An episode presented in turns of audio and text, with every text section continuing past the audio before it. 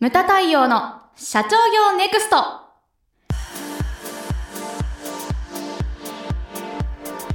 皆様こんにちは。ムタ太陽の社長業ネクスト。番組ナビゲーターの奥脇彩です。太陽さんよろしくお願いします。はい、よろしくお願いします。さて太陽さん、はい。今回はですね質問メールがはい、はい来ました。ではあの質問をですねお読み上げますね。はい、え社長から自分には興味の薄い分野の経営セミナーに行けと言われて行くことになりました、はい。今からモチベーションが上がらないのですがどうしたらよいでしょうか？はい、はい、中小企業の経営セミナーを50年運営している日本経営合理化協会の太陽さんにぜひアドバイスをいただきたいです、はい。とのことです。これ、はい、えっと、どんな方なんですかあね？はい、えーとですね、業種は事務関連機器の商社。はい、で、えー年齢性別が40代男性の方で、はいあの会社の社員数は50人規模ですね、会社さん。男性から。はい。四十代、ええめっちゃ幹部候補じゃないですか。そうです。よね。あの、まず第一に、はい。そもそも期待されてなかったらセミナー行ってこいとはこう言われないわけですよね。うん。あの時間とお金を使って行くわけですから。はい。で、これね、僕はよく言ってるんですけれども、ええ。DNA のスイッチというはい。僕はねほら歴史家の各構造先生が、ええええええあのね人間変身っていうのはしないんだよと。ほうほう。例えばあの坂本龍馬さんであったり、織田信長さん。さん、はい。なささん付けすごい身近に感じますが。あの歴史上のね、はい。あら尊敬する人をあげなさいって言ったらこれ二強じゃないですか。ですね。はい。この人たち共通するのが、はい。若い頃はうつけだなんだって言われてたのが、ええ。こうある時を境にいきなりうんうん。別人に変身して活躍していくと。でこれ各構造先生いやそうね人間、あれは脚色だと。はい。人間そんな変身しないよとほいうふうにおっしゃられてるんですけど、ええ。これ僕賛成なんですね。はい。人間っていうのは急にあの変身うはしないと、うんうんうん水戸黄門しかり遠山の金さんしかり 仮面ライダーしかりウルトラマンしかり。そこも。そこ。ね3分前にいきなりねこう終了3分前に変身して悪を倒す。みたいなこれはないですと。ないです。そうするとねあの、これお聞きになってる方夢のねえこと言うなよっていうふうに、ですよ。うん。でも、はい。ここからが重要なんです。はいはい。でも私思うのがえ DNA のスイッチが入るっていうことはあると思うんえです。これは何かって言ったらいいですか、はい。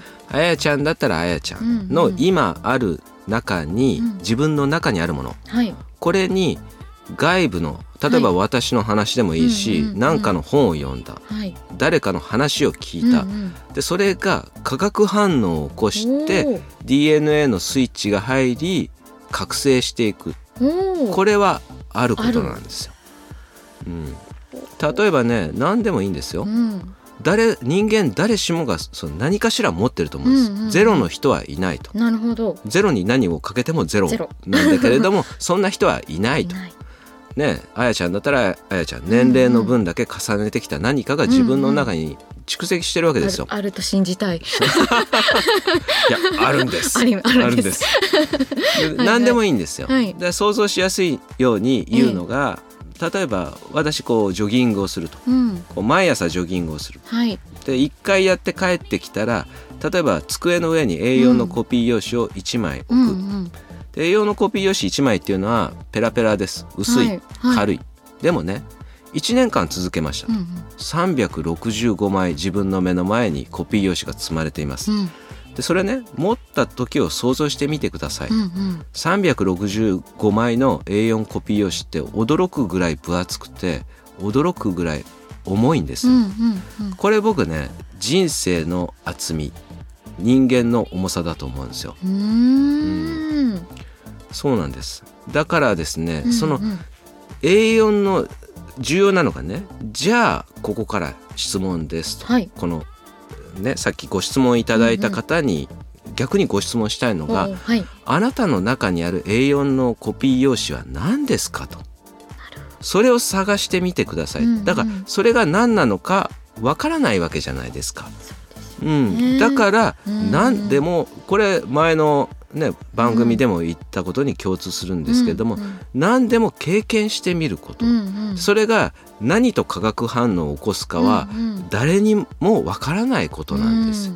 でその機会をみすみすなくそうとしてるわけですよね。モチベーション低いと言ってるの。うんうんうん。だ会社が時間もお金も使ってくれるんだったら、うんうん。まず経験してみてはどうですか？と、それが自分の中にうんうん。どういうふうに入ってどう化学反応を起こすかは誰にもわからないことなんですよ。うんうんうんうん。それをですねまずやってみていただけたらなというふうに思うんですよ。はいはい。でねこの間ねこんな映画を見たんですよ。どんな映画ですか？オーバードライブという、オーバードライブ。はい。はい。これうちのお客様がうんうん。ちょっとの商品が出てるんですよ。ああそうなんですか、はい。タイアップ。あのうん。うんうん。ラリーの映画なんですけれども、あの自動車のねモータースポーツの、でこれ前にも出てきたブリットさんってレーシングシートええがこうバンバン出てるんですよ。はいはい。それで太陽さん見てよって言われて、子供連れて見に行ったんですけれどもモータースポーツ私もやるけれども、はいこうやってる人から見たら「あなんでか嘘ばっかだよ」っていうの結構あるじゃない。ああでもね見たらね思いのほか良くて、へー。しかもね泣いた。泣いた。ねえすごいいい映画だった。まあネタバレになるから言わないけど、うんそうですよね、うん、うんでねそのワンシーンはい。があったんうんです、うんあオーバードライブで東出君あとあ,、ーええと新田真剣佑君が出てるすごいかっこいいですね。かっこいいよね。いや男から見てもかっこよかった。かっこいい二人。が出てる映画なんですけれども、そのまあ兄弟のね絆の話なんですけれども、へえそのワンシーンでこんなのがあったんですよ、はいはい。あのヒロインの女の子が、うんうん。その一番広告代理店の女の子なんですね、はい。でそのドライバーである真剣佑君とこう、うんうん。打ち合わせに来た時ええ。に姿が見つからないと。うん。でそれ探してたらその整備担当のメカニックがね、スケッチブックに何か書いてると、はいはい。でパッと見たら車の絵だったんですね。であうまいじゃないですか。って設計とかやられてたんですかって言ったらうん。もともと設計志望で入った。入ったんだけれども今やってんのはそのメカニックとして毎日毎日タイヤを運んでるんです、うんうん。僕はねこんなことをやるために入りたかったんじゃないんですって言うんです、でその絵に対して広告代理店の女の子ははい。もともとねゴルフうん。プロゴルファーのその担当だったのが別の担当に回されちゃって、はい。ラリーの方に回された、うんうん。自分の知らない世界、うん。私もこんなはずじゃなかったってうん。2人で言うんですね。うんうん。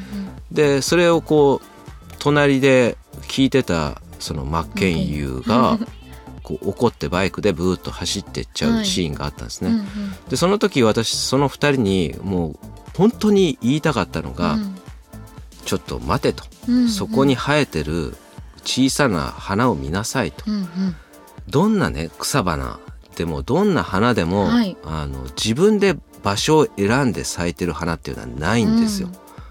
自分で場所を選べないんですね。ですよね。でもねどこに芽が出てもうん。綺麗な花を咲かせるんですよ、花たちはね。うん。うんうんこれね僕はだからあの世界に一つだけの花はい。っていう歌大好きで、ありますね。あのよくカラオケでもねええ。社長とかの前でも歌うんですけれども、それまさにそれでねうん。人間だけなんですよ。あの不平不満を言ったり、うん。うんうん与えられた状況であったり場所であったり、立場であったりそれに対して不満を言うわけです。で例えば芸能人とかスポーツ選手とか、はい。こう華々しく見えるじゃないですか。うんでもね芸能人だっていつねこう売れなくなるかわからない、すね若いねこう、うん。かっこいい人綺麗な人はどんどん出てくるし。でさらにスポーツ選手だってそうじゃないですか、うん。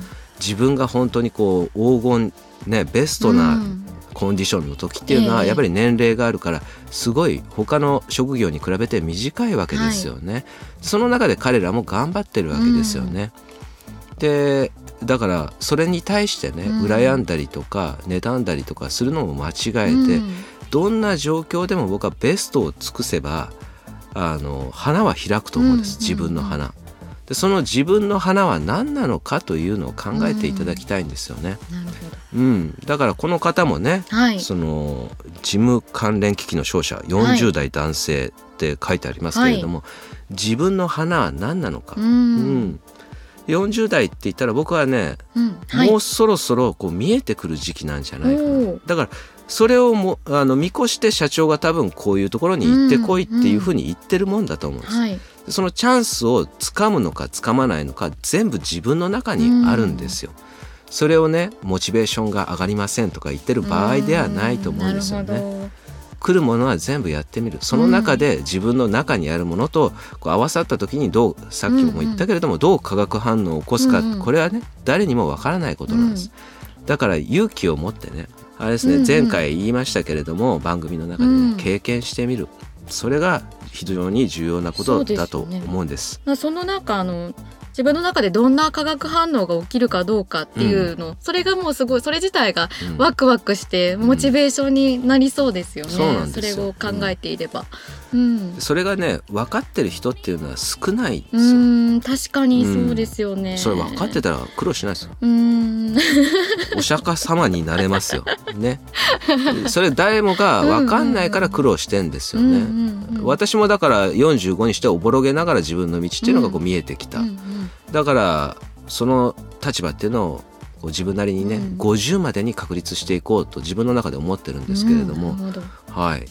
だからその自分なりの花生き方っていうのを探していただけたらなというふうに思います。はい。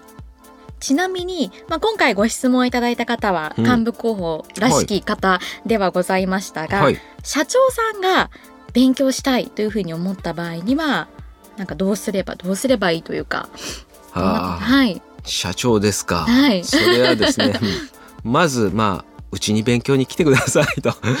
いうのがまあそしたらね、ええ。あの身も蓋もないんだけれども、ええ。あのまあまあさっき、うん。さっき言ったこと、ちょっとこうまあ言わなきゃいけないなと思うんだけれども、はい。まあ僕はねあの前のポッドキャストで言ったんですけれども、はい。その8割の人がですね、まあこう言ってもねアクションを起こせない、2 2割の人しかアクションを起こす人がいないわけですよ、ええ。